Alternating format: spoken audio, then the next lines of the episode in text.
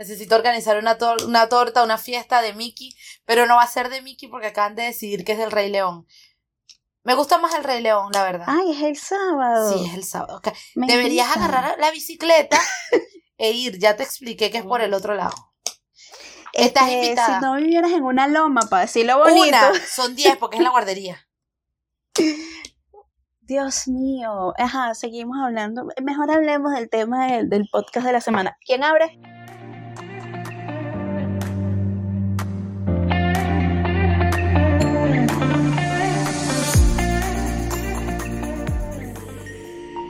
Encontrándonos Podcast, el podcast semanal que siempre querrás escuchar. Hola gente, feliz semana. Feliz primera semana de febrero, por cierto. Em, lo pueden escuchar en diferido, pero que quede claro que es la primera semana de febrero y está cool. Em, hoy Cari y yo venimos con la intriga de si les gustó el episodio anterior este, y si seguimos siendo el podcast que quieren escuchar. O sea, básicamente esa es nuestra... Semana a semana. esa es nuestra coyuntura hoy, así que bueno, todo el que nos pueda escribir, decirnos qué les pareció, pero la verdad yo estoy muy contenta porque todos los que me escribieron me han dicho que mm, les pareció cool. Eh, ahí yo digo siempre que tengo amiguitos de Instagram, gente que no conozco en la vida real, pero este que desde el día uno por si encuentro se conecta y tal. Y ha sido muy interesante porque gente que ha venido apareciendo progresivamente y agradecieron mucho el poder diferenciar para dejar de decirle a mi cabeza estoy deprimido, estoy deprimido y más bien estoy triste y hacer cosas para que esa, esa, esa tristeza eh, no pase a otros senderos. De hecho, me pasó, Cari, que esta semana eh, se unieron como dos personas más a esta comunidad de, de Instagram que no conocía y me escriben todos los días como si nos conociéramos de siempre, diciéndome cuánto les sirvió esto, cuánto les ha servido para, para diferenciarlo y de verdad estoy muy feliz, estoy volviendo además de vacaciones, así que estoy con el guayabo feliz todavía. pero feliz porque descansé y, y, la pasé bastante bien. Así que bueno, estoy muy contenta, espero de verdad nos quieran seguir con esos paisajes. Yo también estaría así Por feliz. buenísimo, buenísimo. Este, este viaje me ayudó mucho a eso. Mucha gente se enguayaba mucho extrañando nuestras playas, no voy a decir lo contrario, que, que es un guayabo interesante, pero eh, he aprendido a, valorar hasta el frío en la playa, Cari. Pasé mucho tiempo con suéter en la playa, pero para mí ha sido de las mejores experiencias que he tenido. Otra vez que a mí me gusta mucho bañarme en la playa y la gente me decía que estaba loca, que como me bañaba en un agua de 8 grados. Pues señores, me gusta la playa, es como compleja la situación. Exacto, a mí también me gustaría, así me estaría congelando, es como, ok, por lo menos tengo que sentir que me estoy bañando en la playa. Sí, esa fui yo, esa fui yo. Así que bueno, nada, venimos repotenciados, esperando que quieran escucharnos, esperando que eh, en, en, este podcast podamos lograr el objetivo que cariño nos planteamos desde el día uno, que es acompañarlos, brindarles herramientas y qué mayores herramientas que el tema de hoy. Eh, la semana pasada cerramos, eh, porque si no, de podcast no sé qué vamos a pasar a novela, porque podríamos pasar todo el día hablando. Entonces, como no queremos ser novelas, sino podcast y que ustedes nos quieran y seguir brindándole herramientas, decidimos, eh, mientras grabábamos, como muchos se dieron cuenta, parar en un momento y tomarnos todo un, un episodio para hablarles de prevención del suicidio. Pero quizás no le vamos a poder eh, simplemente el nombre al capítulo como prevención del suicidio, eh, sino Cari decidió ponerle suicidio eh, y la pregunta es, ¿será una pandemia silenciosa? Suena complejo, Vamos a tratar de hacerlo lo más ameno posible, como saben que Cari y yo eh, siempre trabajamos, pero creo que eh, si se pueden apropiar y aprender y hacer suya la información que les vamos a dar hoy, eh, justo vamos a poder hacer lo que queremos, que es prevenir. Y la prevención, si me han escuchado decirlo en otras oportunidades, la creo como el arma más importante para poder lograr nuestro el mejorar y que nuestra vida sea distinta. Así que hoy le vamos a dar información. Es una clave. Exactamente, que pueden hacer para ustedes y bueno, también que quizás puedan ser multiplicadores y Carillo básicamente es nuestro objetivo con todo esto. me, me, encanta todo este inicio que, que hizo Melanie. Hola, hola, hola para todos, para quienes estén escuchando. Este, rápidamente antes de entrar al tema, recordando entre las cosas que, que comentaron sobre, sobre el episodio de la semana pasada, algo que me gustó muchísimo fue una amiga que está en España, que ya tiene bastante tiempo allá, y me decía, qué bonito escuchar una voz cercana, porque yo soy mucho de escuchar podcasts y he escuchado podcasts de, de otros lugares y de otras personas, pero escucharte a ti siendo una persona tan cercana, pero a la vez estando en lejanía, me sentí como acompañada y fue como que, wow, qué, qué bonito saber que también llegamos a este nivel de impacto para, para quienes nos escuchan. Entonces espero, espero que de verdad Melanie y yo podamos acompañarles y, ayudarles de alguna u otra manera a, como en el caso de la semana pasada, a diferenciar entre algunas cosas que a veces estamos confundidas y en este caso, pues aprender también, ¿no? Sobre la prevención de este tema tan importante y tan presente en la actualidad a nivel mundial.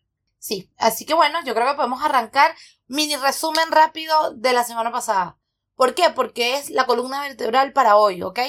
ya entendimos entonces que em, la tristeza es una emoción, ya entendieron que viene como un impulso, tiene un origen real, claro que si lo logramos identificar podemos darle respuesta y el impacto va a ir atenuando. En cambio, la depresión es una psicopatología multicausal, este, con muchos síntomas, con muchas formas de aparecer, pero el punto fundamental en esto es que es una psicopatología y por ende necesita tratamiento, necesita acompañamiento para poder salirse de ahí. Eh, mucho hablamos la semana pasada de que es ese hueco al que tanto habla la gente, del que siente que no puede salir durante un tiempo prolongado. Justo eso es la depresión y eh, mucho de lo que vamos a hablar hoy viene por ahí. Eh, hay muchas salvedades que hacer y es que no toda la persona con depresión tiene ideaciones suicidas. Em, exactamente. Eh, no, no es que como venimos hablando de estos temas em, como la tristeza o la, o, la depresión, quiere decir que eh, toda persona que esté muy triste o que esté muy deprimida va a tener ideaciones suicidas y por ende eh, practicar o, o, tener eventos suicidas. Nada que ver, ¿ok? Una cosa está ampliamente estudiado que sí tienen relación, pero este, como seres humanos somos universos distintos. Entonces, la forma en que afrontamos cada una de las situaciones que, que nos aquejan, que, que, o, o cómo eh, nos relacionamos con nuestro entorno, vamos a responder de formas distintas, ¿sí? Entonces, en la psicología no hay totalidades, señores. Y eso es hmm. lo que nos diferencia mucho de varias áreas. Eh, no es que voy a decirte, te quieres parar a las 5 de la mañana a ser exitoso. Eh, después, Cari, podemos hacer un episodio de hablar del club de las 5 de la mañana. Entonces se supone que las personas que no se pueden parar a las 5 de la mañana realmente no lo pueden ser, realmente están desperdiciando su vida. Eh, sería como también asegurar, no sé, que solo con ponerle empeño puedo hacer las cosas o como en estos días me dijo Luz, mientras grabamos algo, siéntete bien y ya me voy a sentir bien. Claro. Exacto, entonces, ah, esos fueron los días que tenía COVID, que, pero qué mal es nuestra productora, después hablamos de eso. Entonces, quiero, y quiero hacer mucho hincapié en esto. No hay totalidades en la psicología, nunca, nunca, nunca, este, va a haber una sola forma de hacer las cosas, y menos con estos temas, ¿sí? Entonces, hablamos nuestra mente a ir recibiendo herramientas, ver qué se parece a mí, y sobre todo lo que más le pido es que si quieren ayudar a otros a través de lo que van aprendiendo acá con nosotras, asesórense bien, pregunten si tienen dudas y entiendan que no todos somos iguales y bueno, cada uno de estos escenarios va a responder desde nuestras realidades. ¿Y saben por qué este, no todo es igual? Porque Depende. Hablando de la semana pasada, que esa era la palabra quizás más odiada por algunos de los pacientes de Melanie, y es porque efectivamente no hay, totalita no hay totalitarismo cuando hablamos de cosas humanas. todos somos eh, bastante diferentes y tenemos cada uno nuestra percepción de cómo llevar a cabo las cosas. Entonces, efectivamente, sí, depende mucho, depende de cómo lo llevamos, cuál es nuestro pensamiento, cuál es nuestra realidad sociocultural, cuál es nuestra realidad familiar y un infinito etcétera. Entonces, siempre escuchen por acá y como lo dijo Melanie, tengan como ese ojo crítico antes de, bueno, si necesitan apoyar o algo, no llegar con sus ideas tal cual como las tienen, sino escuchar al otro, que eso es una de las cosas más importantes cuando pues mm, queremos ayudar a la otra persona o aportarle pues compañía de alguna manera. Sí, bueno, entonces arranquemos un poquito por hablar entonces de eh, qué sería un suicidio. Eh, lo, lo, lo, hemos visto eh, en, muchas formas, pero sería auto, ay, infligirse o auto, este, practicar un suceso a través del cual busco quitarme la vida. Porque lo veo como eh, forma de solucionar eh, algo o la forma nunca más sencilla, y esto es una cosa que me gusta mucho decir. A veces de, de, entrada juzgamos a aquel que intenta suicidarse porque, ah, buscaste la solución más sencilla. La solución rápida. Nuestra naturaleza. De, salir. Exacto. Nuestra naturaleza es cuidarnos, o sea, siempre. Eh, lo que ustedes quieran. Ustedes hoy hacen una apuesta con un amigo, me voy a quemar la mano. Y cuando te estás tratando de quemar la mano, el mismo cuerpo hace como que no te deja. Porque exactamente tenemos mecanismos de defensa que nos ayudan a que esas cosas no, no, no ocurran. De hecho, nuestro cerebro más longevo o más viejo hay demasiadas teorías de cómo es el cerebro, pero se dice que el cerebro primitivo, lo primero que tiene es esto, el cuidarte, el protegerte, el salir de todo aquello que te inflijan eh, daño. Salvaguardar la vida. Exactamente. Entonces, imagínense una persona con ideaciones suicidas, no es que de buenas a primera lo pense, es que lo está pasando mal y, y, creo que aquí entra mucho de lo que le decíamos la semana pasada de entender que la depresión y el estar pasando mal va mucho más allá de lo que yo decido quiero hacer, sino es algo que ya corporalmente eh, manejarlo es bien complejo. Entonces, eh, esto es el suicidio. Las ideaciones suicidas son aquellas ideas que vienen a nuestra cabeza de que, bueno, que esta sería una buena forma eh, de terminar con lo que está sucediendo y que además vienen acompañadas de forma de hacerlo. Rumeo, por un lado, eh, la idea de, de, acabar con mi vida y por otro, las formas de, en, en cómo podrían hacerlo es dificilísimo como la mayoría de las psicopatologías darle un origen real o un origen aquí fue y aquí fue, como que de aquí llegué a esta otra cosa, como mucho de las enfermedades en nuestro cuerpo, que por lo general tienen explicación, eh, pero lo que yo les puedo decir es que es multicausal. Em, puede estar arraigada en una psicopatología como puede estar arraigada en una persona muy impulsiva. Y en ambos casos, eh, esas ideaciones eh, suicidas están presentes y en ambos casos se presentan o aparecen de forma distinta o en distintas medidas en su vida y hasta en su día a día. Sí, es, es impresionante cómo hacer todo, destacar todo esto que se dijo porque a veces se toma como el tema a veces es tan tabú, ni siquiera se como que se ahonda tanto de qué se trata o qué es como tal eh, lo que significa. Entonces aquí ya Melanie les dio como un vasto concepto y, sobre todo destacar que es multicausal y que no, no es una salida sencilla, no es una, no es una sencilla, no es una salida, perdón, fácil como algunos lo ven. Entonces, este, avanzando un poquito justo en este tema y lo que les decía Melanie de cómo se llama el, el, pues este episodio de hoy como pandemia silenciosa en pregunta, es porque justamente este, desde, desde la Organización Mundial de la Salud se ve como esto, como una pandemia silenciosa que ha estado presente desde ya hace muchísimos años en este en todo el mundo, o sea, y hasta el 2019 o en el 2019, justamente desde la OMS, se, se afirmó que el suicidio era la cuarta causa de muerte en un grupo etario desde los 15 años hasta los 29 en todo el mundo. Entonces hablamos de que eh, cuarta causa de muerte no natural que se producía. Entonces se dan cuenta que no es tan sencillo decir como que, ay, sí, este, eso es algo, algo aislado, que no está ocurriendo mucho, sino que realmente ocurre y es una, es una además una tragedia que no solo afecta a la persona que lo hace, afecta a las familias, afecta incluso a nivel eh, comunitario, a, a, países que dicen, mira, esta tasa de suicidio está aumentando, hay que hacer también evaluación eh, a nivel social de por qué es algo que está ocurriendo de manera tan eh, seguida ahora. Eh, lo decía Melanie la semana pasada, por lo menos en lo que va de año, que no es mucho.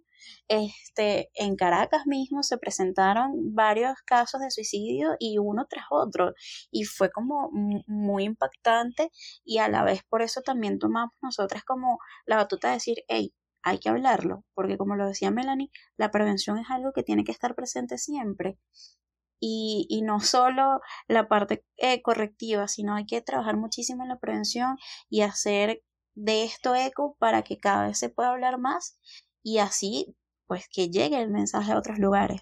Sí, eh, cuando esta estadística yo creo que la leí, se la mandé a Cari en, en, plena pandemia. Eh, y lo que más impactaba era que muchas personas hacían analogías entre eh, estos números y los muertes reales por coronavirus. Eh, para poder entender esto de por qué se le dice pandemia silenciosa. Entonces, cada quien revisaba como las estadísticas en, su país.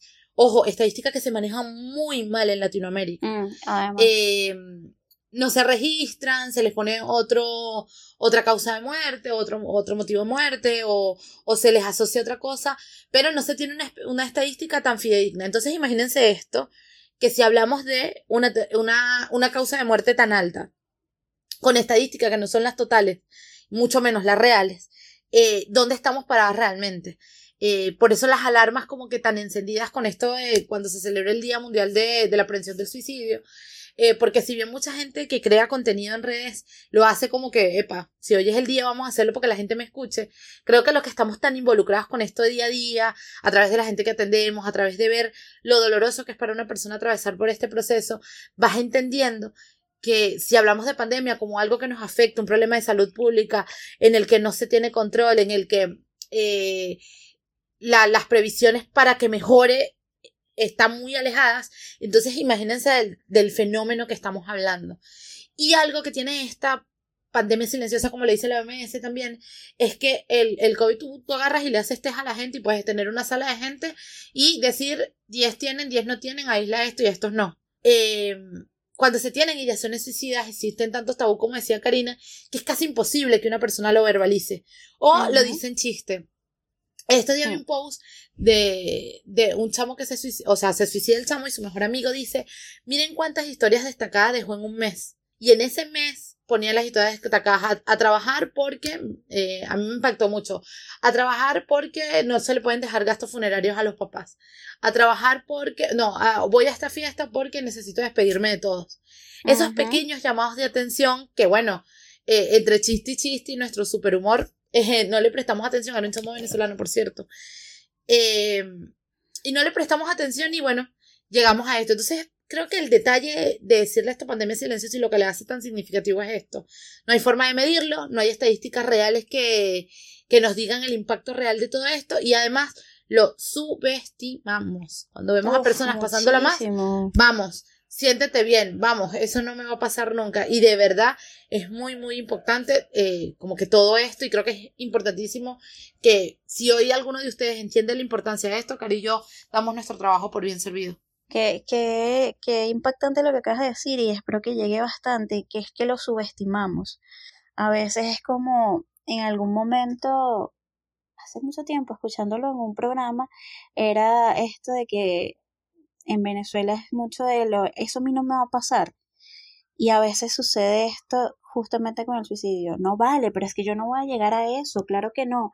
Y todos los días el chistecito con el tema del suicidio y que lo sacan a colación y que lo dicen y que lo, lo plantean, pero no, no, es que claro que no, yo no voy a llegar a eso. Y la idea está allí perenne porque la traemos, así sea con humor, y, el, el trabajar en contra de eso pues se nos dificulta. Entonces, un poco hablando más sobre esto, una, algo importante a destacar, bueno, con bastante de lo que estamos hablando, es que hay, hay grupos de riesgo. Sí, efectivamente, hay quienes están en mayor riesgo de pensar en el suicidio como una opción este, posible y entre ellos pues nada, están una de las cosas, como lo decía Melanie, no es directo, pero tener algún tipo de trastorno mental puede ser uno de, de esos pues conexiones con el suicidio. Eh, también esto de personas que, que no saben llevar a cabo situaciones de gran tristeza o cambios fuertes o, afrontar lo que son tensiones en la vida, ya sean problemas económicos, rupturas, duelos, enfermedades crónicas y que también hay grupos que están los grupos que son vulnerables o que están siendo discriminados también tienen quizás un riesgo mayor a pensar en el suicidio como una opción o personas que hayan vivido conflictos, catástrofes, abusos, eh, sensación de aislamiento. Entonces, si ven, realmente el eh, o los grupos de riesgo, por así, por así decirlo, son altos. Entonces, por ende, hay que fijarnos bastante en lo que es la protección o la prevención de este, porque un pensamiento o una ideación suicida podría aparecer en cualquiera. No hay como tal un como una causa exacta que diga que ah, esta persona tiene tal cosa y por lo tanto directamente va a pensar en suicidio. Sino que realmente son, como lo hacía Melanie, multicausal. Así que puede venir de cualquier lugar esa idea o el, o el pensar en hacerlo o este porque va a depender de cada quien. Sí, es súper complejo. De hecho, eh, como ya para contextualizar y, pasar a lo que hoy queremos sobre todo es darle algunas herramientas para explicarles de qué forma se puede prevenir y qué cosas hacer. Em, una estadística que es bien interesante es que el 75% de los suicidios, de los suicidios perdón, lo, lo cometen hombres. Estadística, como les dije, no tan fidedigna porque manejamos eh, datos bien complejos eh, o, o mal vistos o mal manejados, por decirlo de una forma. Eh, y quizás cree un poquito de polémica con lo que voy a decir, lo dejo a criterio de cada uno de ustedes. Y es que muchas veces en, en este rollo de los juegos de las peleas por los roles, de quién lo lleva más fácil, quién lo lleva más difícil, quién va, quién no va, creemos que o, o, a través de esta enseñanza cultural, eh, los hombres tienen que ser fuertes, bla, bla, bla, bla, bla, bla, bla, y no me voy a extender mucho por allá, pero, este, si bien está esta relación proporcional con lo que son psicopatologías, está bueno pensar esto. O sea, las personas que deberían ojo con esto, muchas comillas, mis dedos están haciendo comillas en este momento, ser más fuertes, es decir, las que la sociedad le pone más presión para ser fuertes, son los que eh, atienden más al llamado de atención a, a las ideaciones suicidas. No sé si se entiende lo que quiero decir, Cari. Em, en esta misma pelea. en esta misma pelea de seamos fuertes, seamos fuertes. Eh, de crear presiones, de no aceptes nunca que eres débil, eh, quizás es una de las mayores causas o factor de riesgo que es lo que vamos a hablar después. Y una anécdota rapidito que les iba a contar, ya se los he dicho en otros, en las capsulitas de voz, o creo que se los mencioné la, la, la semana pasada, es de que cuando yo tenía como 14, 15 años, una compañera de clase se suicidó. Y el manejo que hicieron los papás fue que tonta morirse por un novio, eh, que era un viejo, o ta, ta, ta. Y yo recuerdo que todas estábamos abrumadas. ¿Y cuál fue nuestra enseñanza? No se enamoren tanto porque este, te y matar por un pendejo de eso. Exactamente. Entonces, yo, yo a veces digo que cuando comenzamos a estudiar psicología tenemos un motivo aparente pero los motivos que están por delante van mucho más de esto. Yo creo que yo tenía 14 años y yo decía, pero que esto, no tiene sentido, señor, abrace a la gente que está llorando y no le estén diciendo, niñas, no sean pendejas de enamorarse, ¿sabes?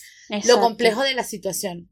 Entonces, nada, en este proceso de aceptación, eh, volvemos a esto de aceptar las vulnerabilidades con los dos datos que le acabo de decir, es entiendas que todos somos propensos. Y en la medida que entendamos esto, si tenemos señales de alerta, epa, le presto atención y voy a hacer algo. No voy a seguir ignorando y guardándome en un bolsillito que el sentirse mal está mal, que el sentir que quiero acabar con mi vida está mal, que no, simplemente pasa porque somos seres humanos y la vulnerabilidad nos lleva a este tipo de cosas. Pues, tal cual. Esto de que todos estamos propensos también es necesario que se agarre, ¿no? Para, para estar como siempre alerta a lo que sucede y a lo que sucede en nuestra cabeza. Tomando el suicidio como una problemática de salud pública, que lo es, este, hay ciertos tabúes, perdón, hay ciertos obstáculos que se presentan como para precisamente trabajar en ello. Uno de ellos es esto, lo que hablábamos justamente del tabú y la estigmatización, eh, y aún lo vemos. No, bueno, eh, yo en algún momento presenté o tuve un, una situación en donde eh, tuve un intento de suicidio, pero eso no se habla en casa, pero eso no lo supo nadie, pero nadie, nunca busqué ayuda, nada más me llevaron al, al hospital, la emergencia, hicieron lo que tuvieron que hacer, un lavado estomacal o lo que sea, y ya eso se murió allí en casa y no se habló más nunca. ¿Por qué? Porque hay un tabú, ¿no? Que no se entere la familia, ¿no? Que no se enteren los vecinos, ¿no? Que no se entere, que no se entere nadie, porque este, eso no ocurrió y o una estigmatización de si se enteran que alguien lo hizo, aquí como el ejemplo de, de lo que estaba comentando Melania, pero qué pendeja, eso fue porque este por haberse enamorado y entonces no, ah, o lo de los hombres, ah, es que son unos débiles y entonces por eso está este tema del el tabú y la estigmatización y por ende la gente evita eh, comentarlo abiertamente, evita hacer este la denuncia, por así decirlo, la denuncia pública de que se está, de que está ocurriendo, evita la información Y por lo tanto, eh, afecta justo lo que estaba diciendo Melanie en cuanto a la calidad de los datos. No puede haber una estadística 100% eh, fidedigna si la gente no lo comenta, no lo habla, no el seguimiento de los casos consumados como tal. Mm, hay situaciones en que no se, no se logra saber si fue un accidente o realmente fue un suicidio, eh, si los intentos de suicidio muchas veces no se registran, por esto mismo que acabo de decir, como que ocurrió y listo, no se dice nada y eso se queda como secretos, no, sumarial en casa y nadie sabe, nadie dice. Entonces, estos dos son grandes obstáculos al momento de trabajar la problemática desde, desde la salud pública. Y por eso es que tanto Melanie como yo, como un grupo grande de colegas, se han dedicado a hablarlo, a hablarlo abiertamente e ir quitando justo este tabú y esta estigmatización del suicidio, porque es una situación más que nos atañe a todos y como se, se acaba de decir, todos estamos propensos a que pueda suceder. Sí, yo creo que eh, si, si hay estigma con el simple hecho de aceptar que, epa, quizás puedo ir al psicólogo a hablar con alguien, imagínense un tema tan delicado como esto. Bien, a mí me pasa mucho todavía, aunque bueno, viviendo aquí en Argentina es un poquito distinto. Un poquito distinto, no sé si por positivo o negativo, eso lo hablamos después. Pero acá hay mucha cultura de ir al psicólogo, eso lo saben todos, pero a mí me pasa mucho con los amigos venezolanos que conozco aquí. Porque empieza, bueno, pero aquí todo el mundo va al psicólogo. Y bueno, uno tratando así de, bueno, niño, ojalá todo el mundo fuera, pues se sienta mejor, bla, bla, bla, bla. Em, pero de una, ahí está la etiqueta y el estigma. Eh, y cuesta tiempo que vean que, bueno, que yo no soy psicóloga cuando estoy con más nadie. Soy psicóloga en un horario determinado y después soy Melanie por la calle. O sea, la verdad, este, eh, es una profesión como cualquier otra. El punto es que si hay estigma hacia el psicólogo, hacia la profesión, hacia que si se necesita o no, si se de ayuda o no, si lo que sea, imagínense con un tema que nos muestra vulnerables. Es una palabra que usamos mucho hoy, pero es que necesito que entiendan eso. Lo que nos hace vulnerables nos hace sentir incómodos. Y lo incómodo uno va y lo evade. Volvamos a esto de que nuestro cerebro es perfecto. Bueno, ¿para qué quiero sentirme vulnerable? Mientras que hago como eh, que no existe, más sencillo va a ser digerirlo. Entonces, bueno, que hoy se vayan con esta información va a estar bueno. Vamos a hablar de algo que cuando se trabaja en prevención, yo me formé en prevención, pero de adicciones. Eh, es mi tema favorito, ya también se los he dicho en otras oportunidades, y tiene que ver con los factores de riesgo y de protección. Que para mí si uno lo sabe identificar, pueden ayudarnos con cualquier tema. El que ustedes quieran, no sé, tienen un niñito y quieren que no haga pataletas, epa, ¿cuáles son sus factores de riesgo de protección? Y quizás ahí tengamos un preámbulo más grande y podamos darle herramientas.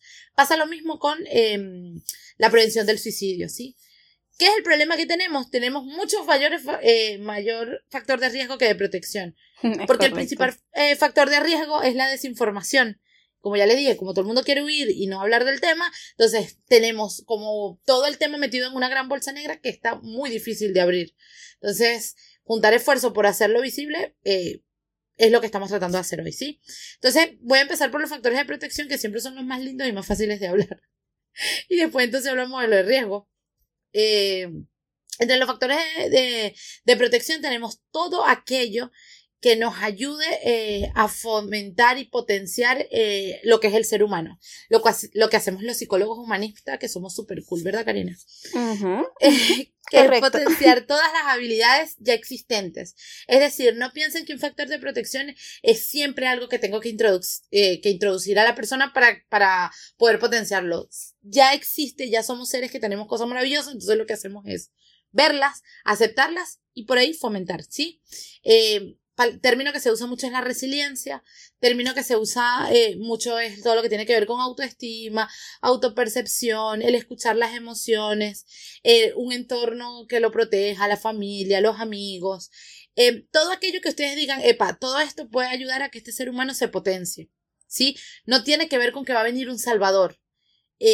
con ninguna situación a nivel, a nivel mental, perdón, vamos a necesitar que venga un salvador eh, creo que es mucho de lo que pasa en nuestro país. Vuelvo a. Hoy me he querido meter en todos los temas más áridos. Melanie, por favor. Pero es que siempre digo que no va a venir alguien a salvarnos si nosotros no aprendemos a que necesitamos potenciar lo mejor de nosotros. Lo que sí hay.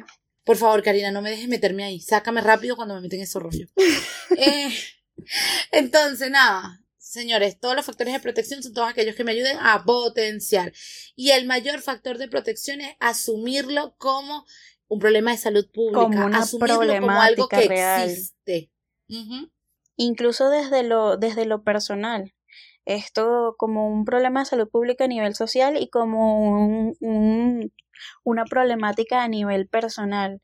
Cuando justo hablábamos más arriba lo del chistecito, lo de cuando no, claro que no, al asumir que realmente sí está pasando por mi cabeza eh, esta, este pensamiento de en algún momento llevarlo a cabo. Y de allí eh, empezar a trabajar en que no sea eh, lo que vemos como única salida. Exactamente. Entonces, bueno, factores de protección, todo aquello que ayudan a potenciar.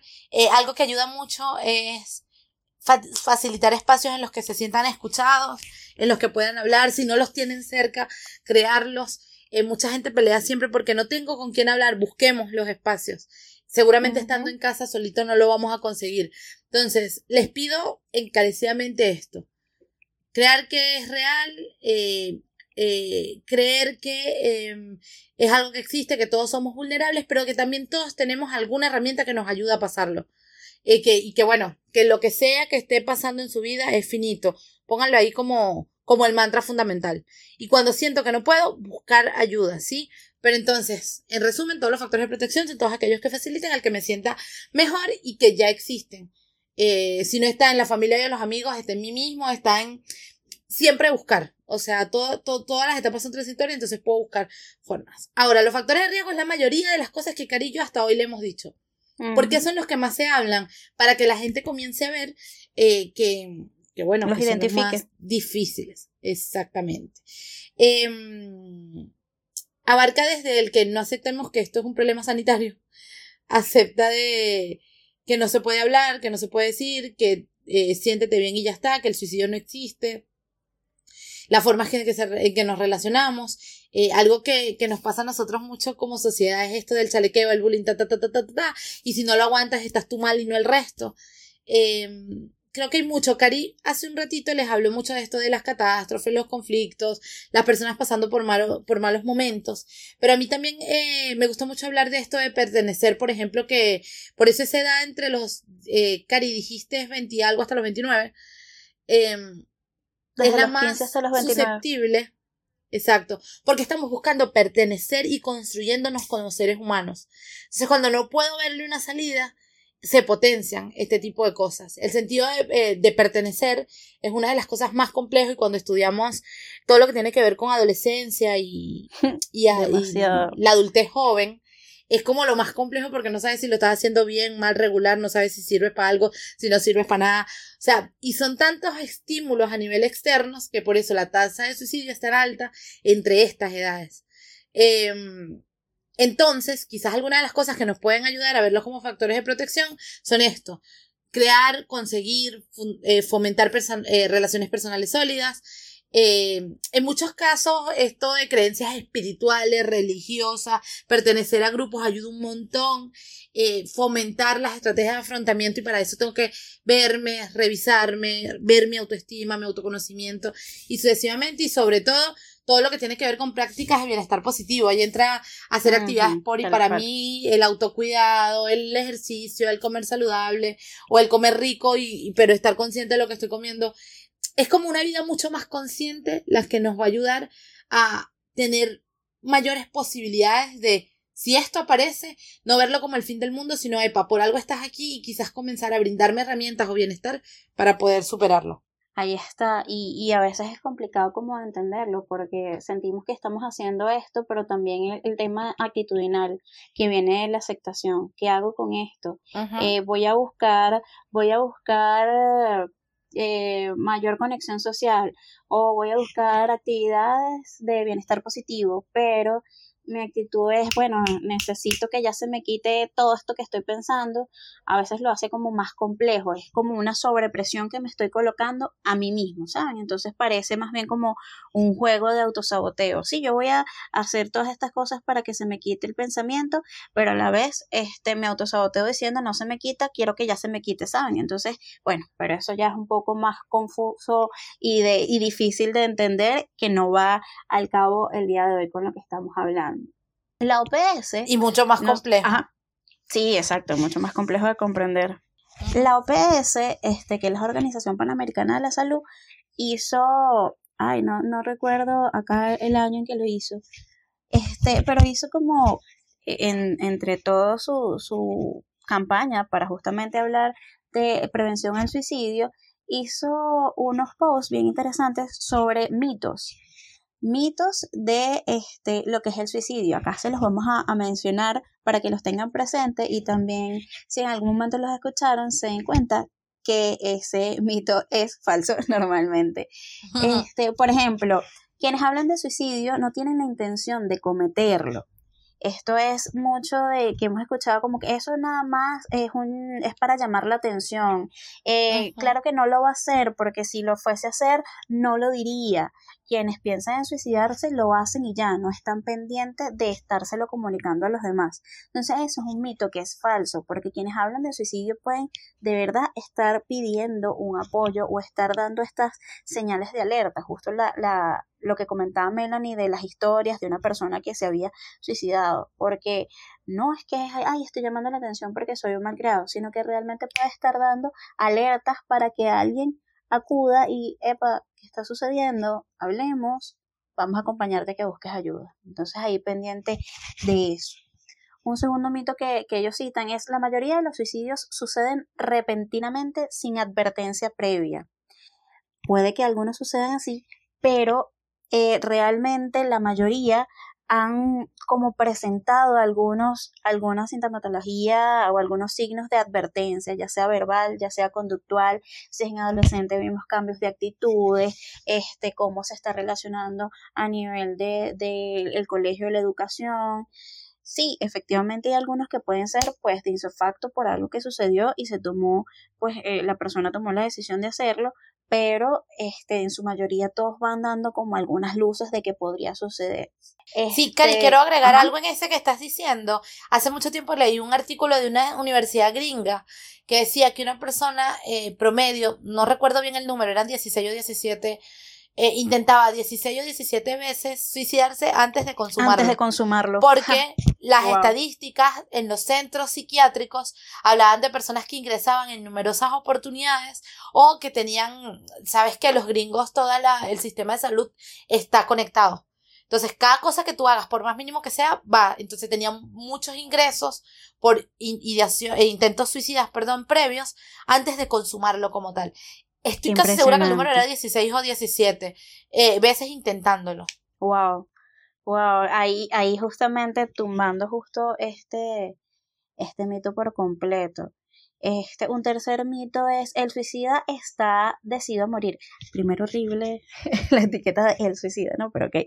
El suicida está decidido a morir y eso también es un mito falso porque eh, como, como esta opción, muchas veces la persona es, está ambivalente, es como una vez lo que, lo que decía Melanie, a veces el cuerpo incluso lo va a hacer, pero después aparece justo el miedo y el cuerpo intenta realmente mantenerse en vida. Entonces, eh, se presenta esta situación ambivalente acerca de la vida y la muerte, eh, si lo quisiera hacer, pero a veces lo que se quiere es terminar con el sufrimiento, con el dolor, más que con la vida per se. Entonces, ahí es como también este mito de que no, listo, esa persona quiere morir y lo va a hacer de alguna u otra manera ya, ¿saben? Entonces, pendiente con esto. Este, si quieres leer los otros tres. Sí, eh, lo, más breve, lo más breve posible. Eh, quien haya sido suicida alguna vez nunca dejará de serlo. Algo que siempre decimos es que por eso es que existen los psicólogos, ¿oyeron? O sea, todos tenemos posibilidades de cambio todos podemos mejorar. Em, y si bien las ideaciones suicidas no es que simplemente van a desaparecer eh, porque acompañan una psicopatología, eh, mientras que vas generando herramientas, vas a poder verlos y quizás no quedarte ahí, sino llevar una vida este, larga, em, quizás compleja, pero mientras más herramientas tengo, mejor lo puedo sobrellevar. Así que bueno, evidentemente es falso. Em, solo las personas con trastornos mentales son suicidas, también es falso es súper complejo abordarlo, pero de la forma eh, más sencilla de decirlo es que el comportamiento suicida indica una infelicidad, perdón, profunda. Eh, pero no necesariamente está asociado a, no sé, depresión o cualquier otra psicopatología. Recuerdan que hablamos de que la tristeza se manifiesta de distintas formas. Entonces, por ejemplo, una persona por un eh, eh, episodio en particular pasa su, su emoción a un estado de ánimo continuo, puede ahí aparecer la, las ideaciones suicidas. Así que bueno, no solo las personas con alguna psicopatología eh, tienen ideaciones suicidas. Por otro lado, em, hablar del suicidio es una mala idea y puede interpretarse como estímulo. Me voy a meter en otro tema, pero me voy a salir rápido. Esto es como las personas que, que, que dicen que hablar de este homosexualidad lo que hace es lo estimularlo. no me voy a meter en ese tema, pero quiero que quede claro que es exactamente la misma analogía.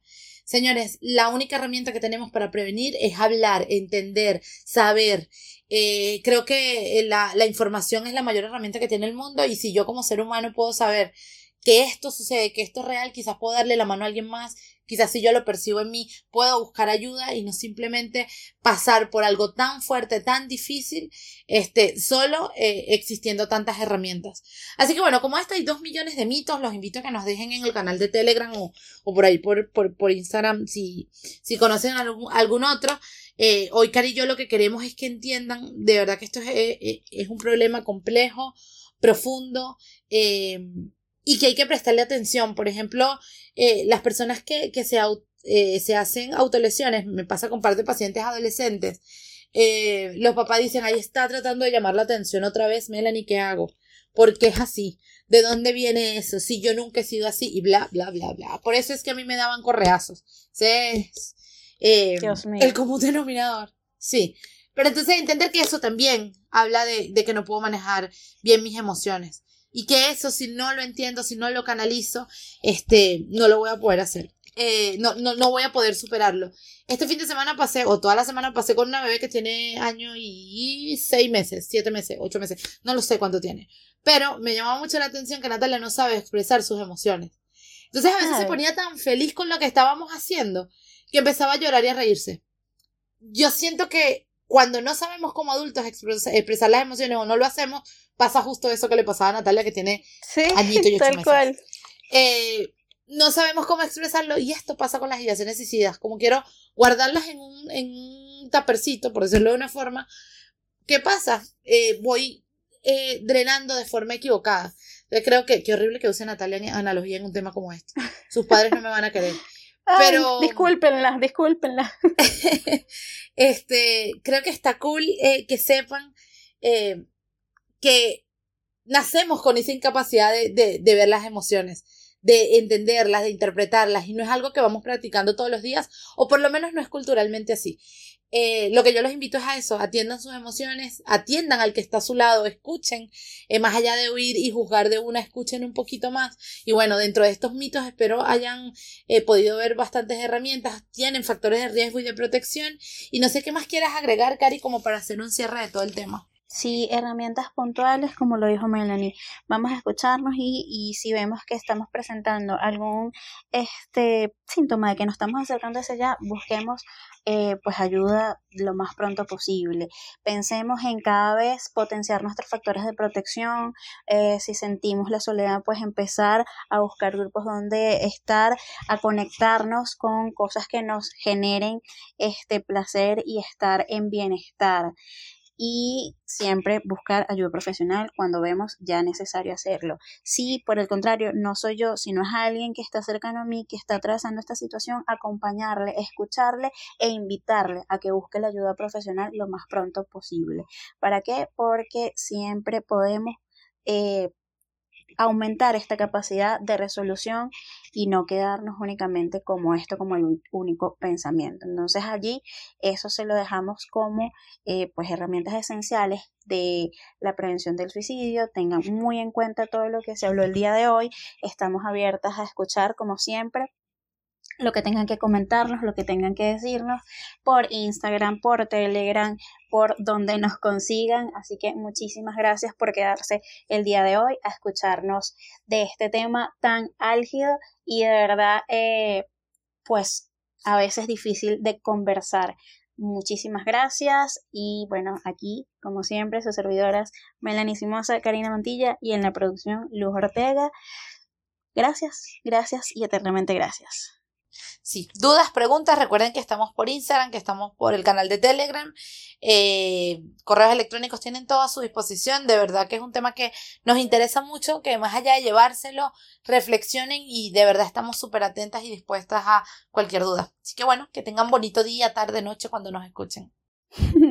Chao, que estén muy bien.